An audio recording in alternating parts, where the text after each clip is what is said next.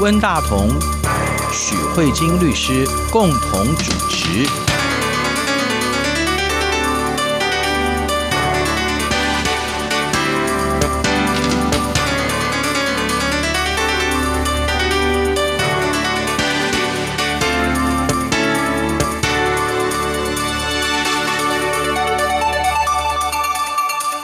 各位听众好，这里是中央广播电台两岸法律信箱，我是文大同。听众朋友大家好，我是许慧晶许律师。我们这几天在呃苹果日报当中看到歌星哈邓紫棋，她因为跟她的这个经纪公司有一点不愉快，那么可能会拆伙哈。因为他的这个经纪公司，事实上就是一个香港的经纪公司，已经把他的名字邓紫棋注册成为商标了。所以他们如果说拆伙的话，可能邓紫棋以后如果要继续唱歌的话，就不能用这个名字来。行走嘛，哈，嗯，啊，另外的话还有类似的新闻，就是台湾非常著名的那个女子天团啊，S.H.E，那么他们也是在去年跟他们原来的唱片公司结束合作之后，他们三个人各自成立了公司，听说他们也有意要合作，就是继续恢复三个就 S.H.E 这个名号，可是好像也是因为说 S.H.E 这个名字好像也是被原来的唱片公司注册为商标，嗯，所以。变成他们不能用，所以我们在这当中我们会产生一个疑问啊，譬如说，呃，像邓紫棋，我们觉得他这好像是他的个人的名字嘛，哈，个人名字居然可以变成商标，然后这个商标以后就居然会变成这个所有权或者使用权权利是别人的，变成唱片公司的，所以我觉得这边好像有一些关于商标权的一些问题，哈，嗯。是。那律师，您今天跟我们介绍这个话题，重要的观点是怎么样的？嗯，因为我看到这个新闻的时候，我觉得也许听众朋友不会觉得陌生，就是关于艺人跟自己的经纪公司闹翻这件事情，感觉还蛮常见的。对。可是我想要讲的就是说，其实如果站在传统的，就是尤其是以台湾来看，我们艺人跟经纪公司之间是委任关系，那既然是委任关系，就可以随时终止。对。所以对经纪公司来说，其实是。不太公平的，为什么？因为栽培一个艺人很辛苦，然后等到艺人开始茁壮的时候，也许开始觉得分润机制不太公平，那这时候就跟经纪公司终止，终止以后，经纪公司虽然会有什么高额的违约金等等的，但是这里面违约金还是其次，可是问题是经纪公司过去所栽培的这心血可能就没了，所以我们就会发现呢，其实。在整个演艺产业这个部分，经纪公司开始有很多不一样的变形，所以我们就会常看到像现在这两个新闻，不论是啊 S.H.E 或是邓紫棋的案子，你就会发现，哎，经纪公司开始想要掌握，他把这些歌手或这些艺人当做一个品牌在经营，嗯，并且将他们的品牌，比如说邓紫棋或者是 S.H.E 作为商标进行注册，那这样子的话，在一个如果我们把它看成是一个角力战的话，歌手虽然可以随时终止，但是经纪公司说没关系，你随时终止，那你终止之后你就从零开始。嗯，是，就是这样子。我觉得这是一个蛮有趣的。就是筹码的谈判以及预算的部分。那我觉得邓紫棋跟 S.H.E 这个案子还是有一点点不太一样。因为我们看邓紫棋这个案子的话，就是邓紫棋她是这样的一个歌手，以这个名字，然后走红了这个华人的歌唱市场。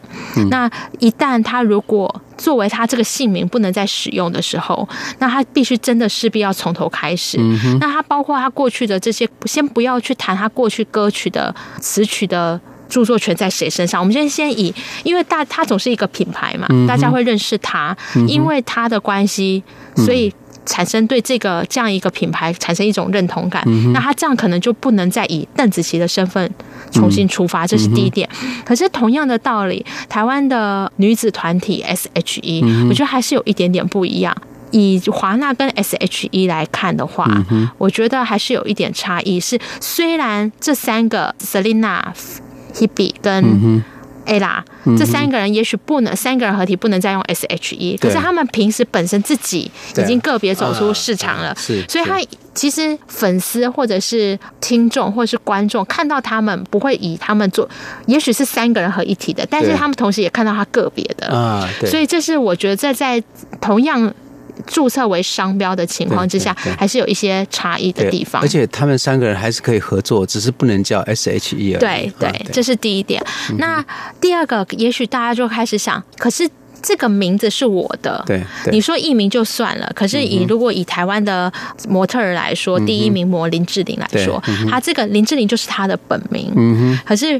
同样，林志玲这一个东西，如果你上台湾的智慧财产权的商标检索网站，你看到，你会发现林志玲也是作为一个商标，它也是一个商标。嗯哼，所以这里面我们可能下一个产生的问题就是，什么东西可以作为商标？嗯哼，姓名可以作为商标的一种吗？嗯，是。这个是我们接下来想要问的，就是什么东西是商标？嗯，所以在这一集的节目里面，我就是想要借由邓紫棋这个案子，稍微跟大家谈一下。商标的一些概念，也许大家觉得商标不陌生啊。我们现在生活的随时可见都是商标，比如说你鞋子可能是穿，比如说 Nike 啊、艾迪达的品牌啊，那你可能衣服你可能穿的是某个名牌的厂商啊等等。这我们对商标都不陌生，对。但是我们对商标是不是有一个正确的了解？嗯，那首先我们就要看商标的话，其实它很简单，它就是一个表彰服务的象征。你会想知道你的东西。是哪家品牌做的？嗯，那为什么你那么重视这件事情？嗯，是因为它背后可能代表着这个对某一种意意义，或是某一种价值，对某种价值，对，譬如说这就是一个很高档的商品，或者说这是一个很平民化的商品，对，啊，或者说它是某一种品味，它事实上没有错，它商标本身是它带有一种价值感吧，应该这样说。对，那所以它有一种识别性。对，那对厂商来说。等于是这个商标某种程度上就是希望做出口碑，以区别我跟这个市场上其他人不一样的地方。对，就说这其实也是商业经营当中非常重要的一个部分，就是行销嘛。对，就是品牌管理跟行销。所以首先我们必须要区别这个产品跟别人不一样，这是商标最主要的东西。所以这样的用语在法律上就以识别性这个单字来处理。所以你首先要作为一个商标，你必须要有识别性。那什么叫做识别性？比如说，像我们电台 RTI，这就超级高度识别性，对对对，对。吧？那所以，如果今天讲 RTI，大家第一个想到的就是在广播界，大家就会想到是中央广播电台，中中央广播电台，你就不会想到其他的电台之类的。那所以这样子作为一个商标，RTI 本身就具有。高度的识别性，那我们就要来看，有些人会像搜寻引擎 Google，那 Google 本身它这个现在可能在字典里面有 Google 啊，有收录 Google 这词，可是，在 Google 还没有出现之前，你去查字典是找不到 Google 这个单字的。他创的一个字，对对。那如果是这样，它本身也是有一个很有具有独创性的部分。那另外一个部分，像大家可能常用的手机。嗯哼，啊，苹果手机叫 Apple 手机，嗯，那这个 Apple 你说很特殊吗？不特殊，大家到处都 Apple，它是一种水果，对，它是一种水果。那为什么苹果手机它这个可以作为一个商标？那最主要原因就是苹果，它如果作为水果，你如果今天是水果行，那我今天叫苹果水果行，那制裁局一定不会让你通过的。为什么？因为你把苹果这东西用在水果，苹果就水果，你还用在水果，那你知道其他苹果厂商都，对，它都不能用苹果了，对。就会变成是这样子的状况。那可是这个苹果，它用的不是在水果的部分，它用在一个电器、资讯产品类。那这样子就产生一个独特性。对对，所以这个苹果也可以注册成。所以手机不能把手机这两个字当做它的商标。简单来讲，在手机内你不能把手机当做商标在注册，因为这样你一注册下去，其他人都都不晓得怎么办。对啊，就是这它还有一个这样很有趣的没有识别性这样子。好，那一旦以这样的想法来说，就很简单。如果你是做吐司的，你的吐司就不能用美味吐司。嗯哼，嗯哼，因为大家通常形容吐司的时候就是好吃啦，嗯，美味啦，蓬松或者是蓬松。对，那你这样用下去，你叫其他人说我们家的吐司很蓬松哦，然后啊，你今天商标侵权。对对对对。对，所以它这个地方就是要你，你有一些创意性的部分。好，这是第一点。那有一些东西呢是。没有创意的，嗯、这个有点像三个臭皮匠胜过一个诸葛亮的概念。嗯，一群没有创意的东西组合起来就变超有创意的。嗯哼，比如说什么呢？啊，我想到我最近看到那个《波西米亚狂想曲》电影，在讲皇后合唱团的 Queen 这个合唱团。然后呢，他们那个 Queen 那个 logo，就是他们四个团员的。星座所组成的。啊，啊，比如说其中一个是狮子啊，其中一个是处女座的，然后你这些星座都有各自它的独特的样子，看起来都没有什么创意，而四个集合起来，经过不同的排列组合以及。背景的设计以后，嗯，它整个组合起来就变得有创意了。嗯，那这个也可能会取得识别性。嗯，好，所以呢，那接下来我们就要来回答我们这个节目一开始，那名字呢？名字这个世界上是独一无二的吧？嗯，不，不一定。对，很多人同名，所以我们举林志玲好了。其实志玲这个名字应该也是很多人，对，而且姓林的人有很多，又姓林的超多的，对。可是为什么林志玲可以作为一个商标？你仔细看我们制裁局的部分，它作为一个商标，不是只有林志玲这三个字，还有志玲姐姐的签名。志玲的姐姐的签名是很有趣，它会有一个很可爱的爱心。对对对。所以它除了林志玲这三个字以外，还有附带它那个签名签名的样式，然后它只把这个样式作为商标啊。所以你以后在使用这个部分的话，你要有一些。创意性，否则你这单单的林志玲三个本身，可能会产生疑问。好，那这个名字只要有独特性就可以作为商标，这没有问题。但是我想要跟听众朋友分享，曾经制裁局有驳回一个叫习大大。嗯哼，就是你要用“习大大”这个部分来注册商标，它注册类别是哪里？补习班，就是用要用功学习，将来成为一个有用的大人物。叫习大大，类似像这样子。那为什么被驳回呢？因为今天注册的人，比如说可能是我，嗯哼，不是习大大本身，这样子。可能会造成一些另外一个人的困扰，对，所以比如说假设假设温大哥，你今天是温大同，如果你自己注册那没关系，可是如果我注册的话，你不会希望你满街都看到你的名字。对，可是我记得中国大陆好几年前我看到一个新闻，就是大陆有一个地方，他开了一家面馆，它叫做刘德华牛肉面，嗯，然后人家说哦，那你。侵权香港明星刘德华，嗯，可是他说他把身份证拿出来，我的名字就叫刘德华，就是有刘刘德华嘛。这个状况是怎么样？这个确实也会有产生一些争议，因为呢，事实上虽然这个面店老板名字也叫刘德华，那他想要注册商标的时候，这时候可能会产生出假设香港这个港星刘德华已经非常有名了，所以这个时候你商标注册的时候，不是你想注册就可以，他还要经过一个审查的阶段，他可能会认为说，那你这样可能会让人家产生。一种误会而会被驳回，所以这里面就会产生说，名字虽然可以注册，但是前提你注册的时候不可以造成其他人的困扰，这个是一个重点。所以我们就可以回答到邓紫棋，她本身如果假设是她的本名的话，她其实也可以作为一个商标注册。那如果是艺名，那就更没有问题了，它本身就可能可以作为一个品牌的象征。这是第一个什么东西可以注册成商标的部分。那在了解什么东西会可以注册成商标？接下来我们可能在休息过后，我们可能会进一步讨论。那商标的注册是怎么样的注册的范围？难道我今天如果将邓紫棋注册为商标以后，我在各式各样的地方，难道都不能再出现邓紫棋这样的一个名称吗？嗯，那商标的保护范围到底有多大？那或者是我们可在休息之后，我们可以继续往下谈。哦，所以它还是有可能有一些限制或者界限的哈。对，好，我们等一下回来，呃，徐律师再跟我们。继续做介绍。感受停在我发端的指尖，如何瞬间冻结时间？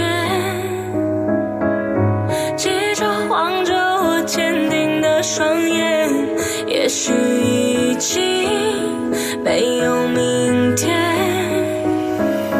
面对浩瀚的星海，我们微笑着像真爱，漂浮在。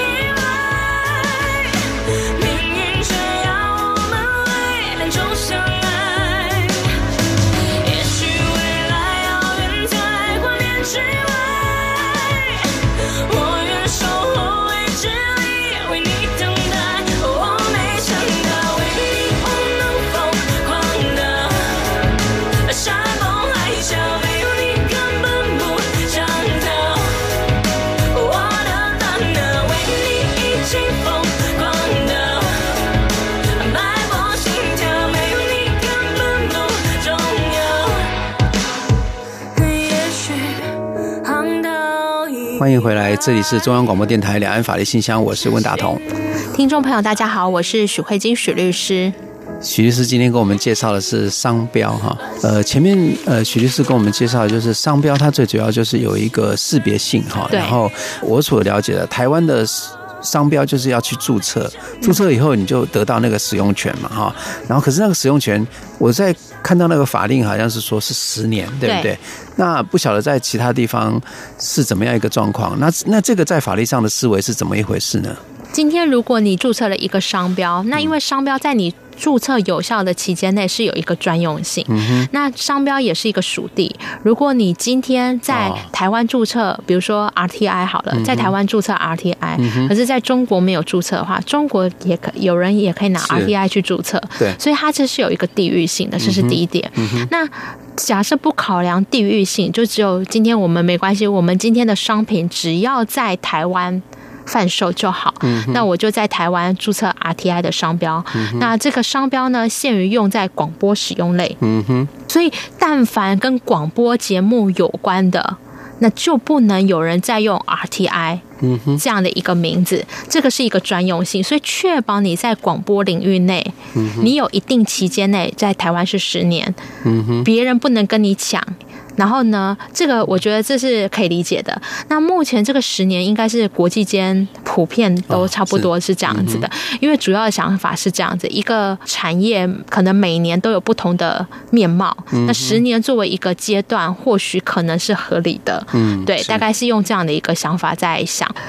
但接下来就是刚才我们有提到 RTI，如果将它作为一个商标注册在广播类，嗯，但是现在随着媒体的发展越来越变形了，如果有一天，嗯，我相相信我们的台应该现在有开始在做一些转型，嗯，不完全是以声音输送有。了，因为我刚才讲，因为它有不同的商品类别，那假设以我们电台，假设我们是注册在广播类别里面，那这时候网络类别 RTI。没有注册。啊，那这时候我在网络的传播上面用 RTI，嗯哼，来处理的时候，这时候我们的我们电台就要很苦恼，为什么？因为你的你的保障范围没有那么广，你只有在。广播范围内，嗯哼，专属 RTI 是你的，嗯哼，那你没有保障到网络啊，嗯哼，嗯哼，那万一我们如果跨电视呢？如果我们以后 RTI 有做电视节目呢？对，而且我们现在事实上已经开始在做视频节目了。对，好，那如果我们有一个是这样的的话，那我们没有保障到电视节目的部分，那这时候你要怎么样去？嗯，去保护自己的权利，这这一件事，有人侵权，你也真的没办法。你没办法，因为他就说你的权利就那么小。对，而且搞不好，如果被人家先抢注了的话，我们搞不好在网络上不能使用，对不对？对对对，哦、真正的 RTI 还反不能在网络上使用 RTI 的名字。嗯，对，这个这个就是一个非常有趣的状况。所以，首先，当我们今天决定好我们有一个商标叫 RTI 的时候，那我们接下来就要想，哎，那我要注册在哪一个类别里面？那这时候。因为像以台湾来说，台湾有四十二个类别，嗯，那每一个，比如说从机具，嗯，然后工业，然后电子，然后什么服务等等，各式各各类的，什么油漆什么，对对对，就有很多种不同的类别。那你会看到你自己想要经营的类别。那以 RTI 来说，我们一开始当然一定是广播。嗯哼。好，那你如果只有单纯注册广播，那很好，为什么呢？因为你就是好好的经营你的广播程序，这样子别人只要在广播领域提到 RTI，大家就知道哦，没有别的。嗯哼。可是问题是你有时候公司会做。多角化的经营，对对。那公司多角化的经营，就像我刚才讲的，如果你没有注册网络，你没有注册电视，嗯、甚至 RTI 未来有可能做出版啊。嗯，所以你可能会跨出版业，是。那这一个可能是一个多角化经营可能会产生的状况。那万一以后 RTI 想要走文创业，嗯，比如说像杯子啊，或者是文创小物，有可能，那你可能也要注册一个文创类别的的状况。那这会涉及到你公司对自己定位的部分，你必须要先事先做安排，否则。如果今天你经营很好，别人可能为了跟你走擦边球，嗯，因为一般听众来说，想说广播跟网络应该。密不可分吧？嗯哼，对，那这样子可能会有一些擦边球，那你就必须要把其他的地方先注册下来。那这时候会产生一个问题，就是如果可以选择注册越多，何乐而不为呢？嗯嗯，是啊。但接下来就会产生一个规费的问题，因为每注册一个类别，你有一个五千块的规费要处理。那每十年你就要再重新 renew 一次，要换证什么的。那这时候你就要去处理你的产业跟你的这些经营品牌的管理费用之间要怎么样去。取得一个平衡。那我这边想要介绍一个非常成功关于商标注册非常成功的部分。我想大家应该都听过席梦思。嗯，对，那个床睡起来非常舒服的床。对，我这样我没有提到广告之前。对，它是一个广告给人家产品的象征，就是它是睡，就是就是弹簧床。对，然后一床好梦这样子。对对对，而且弹簧床跟席梦思好像有一点画上等号的那种感觉。对对对，那像现在这个，我觉得以台湾来看，这个席梦思他的商标注册是一个非常成功的案例，因为他觉得中文使用中文语境的人比较少，所以席梦思他只有注册在两个类别，都是跟床寝具有关的。但是呢，他的英文 Simmons 这个东西，他觉得以英文的类别来说，嗯，可能。使用的语境比较多。啊，对。对，所以可能很多人，比如说 S I M M O N S，对，席梦思，可能有人英文名字叫 Simon，S I M O N，对对对对吧？应该也是有想到 Simon，就跟 Simon 很像，所以他会怕别人产生混淆性。如果你是 Simmons 跟 Simon，你如果没有注意看，尤其是在华人的这个语境里面，你看英文可能很多字对你来说都差不多，所以席梦思公司就会觉得很聪明，他就心里想说，如果这样的情况很有可能英文比较容易造成混淆，席梦思三个字还比较困难。啊，是，所以他在英文的部分这个商标里面，他注册的类别就更多了。他除了原来的寝具以外，在台湾吗？在台湾。哦，他还注册枕头。然后还有纺织品。哦，他用这种方式分开来的策略布局，所以我们从席梦思这个商标的案子里面，你就可以发现。他会去针对未来有可能造成混淆的部分做多角化的布局，嗯哼，然后比较不容易混淆的话，他做单一经营的啊，对。那到这边的话，大家应该会理解商标的部分跟商品类别的选择非常有关系。嗯、那接下来我们也举了一个席梦思的例子，那接下来我可能就要搭配一个商标抢注的附带的说明，是是。我们就提到，比如说席梦思或者是央广 RTI 好了，嗯、不然就以 RTI。为例好了，就 RTI 这个字，因为是英文，嗯、所以呢，如果我们注册在广播类别，然后产生一个就是大家非常公信力，觉得 RTI 出去就是一个很棒的产品。那今天呢，我如果网路的话呢，用 RTI 的话，可能会被 I RTI 告，我可能会担心。嗯、那我就念弄成 RII，然后那个 I 那个跟 T 很像嘛，嗯、我就弄一个 RII 做一个广播，嗯、然后类似。混淆跟 RTI 的状况，嗯嗯、那我就抢注了。那这样子，这时候呢，我 RTI 真正的 RTI 看那个 RII 就很不顺眼呐、啊。你一天到晚都在混淆我的商品，可是实际上我也不能去跟制裁局讲说我也叫 RII。嗯嗯，所以现在有越来越多的商家，除了像席梦思注册不同的领域之外，现在很多商标权人为了保护自己的权利，他会去特别想到。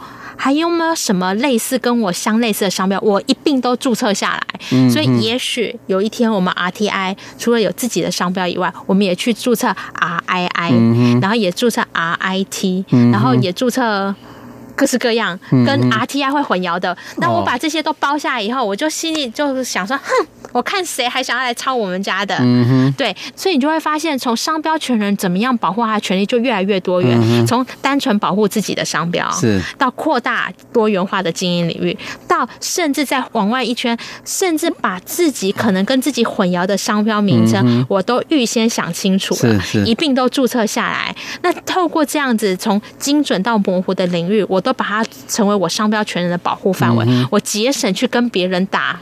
商标混淆的官司，对对对，这是一个蛮有趣的，可以跟大家分析。就是说，如果我们今天看到邓紫棋这个案子，如果我们说艺人是一个品牌经营的话，那他们现在就出现了品牌的权利在谁身上嘛？那同样的，我们今天除了看艺人之间的纠纷，我们应该回来看。如果我们今天要经营一个品牌，我们可以怎么样的走？嗯、我们除了大家都知道商标注册以外，那你商标注册你必须也要选择性，你怎么样从最精准的保护到？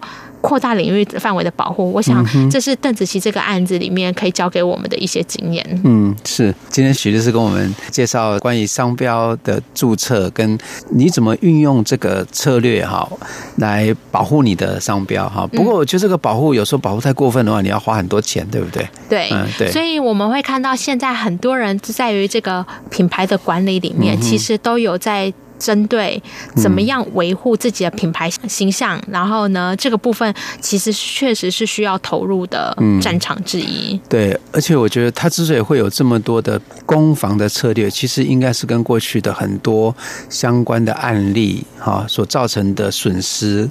就是他得来的经验应该是有关的。有啊，因为其实以我妈妈来说，就最明显的啊。嗯、我妈妈有一天去菜市场，非常开心的拉了一个行李箱回来，嗯、然后跟我说是 Remova 的行李箱，嗯、然后我就说怎么可能那么便宜？结果一看啊，嗯、哎，Remova 之类的，嗯、就是很像，对对，对，就是。一个很接近的字，然后形状很像，嗯、这样子很容易就产生混淆哎、欸。啊，对对对，对啊，那就有人有一些人就可能想要搭便车吧，就是想说你这个想要节省、啊，这这其实某一种。没有侵权的侵权，对不对？有啊，这侵权怎么会没有侵权啊？所以，所以说近视也可能造成侵权近近视也可能造成侵权。可是他虽然，可是他没有注册那个近视的啊。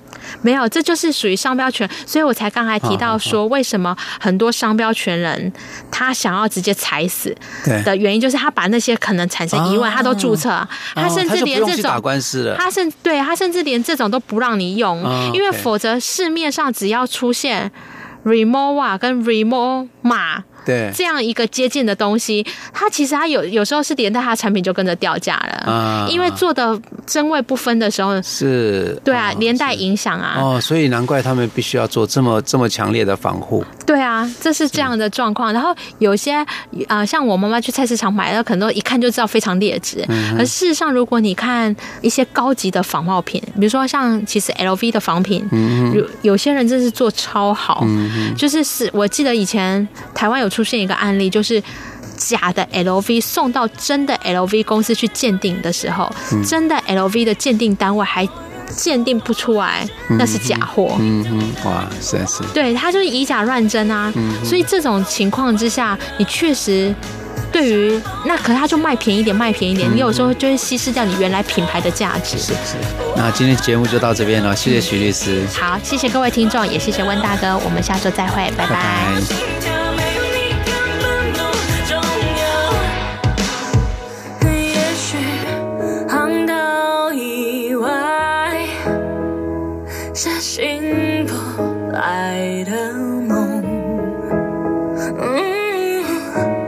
是意外，而是存在。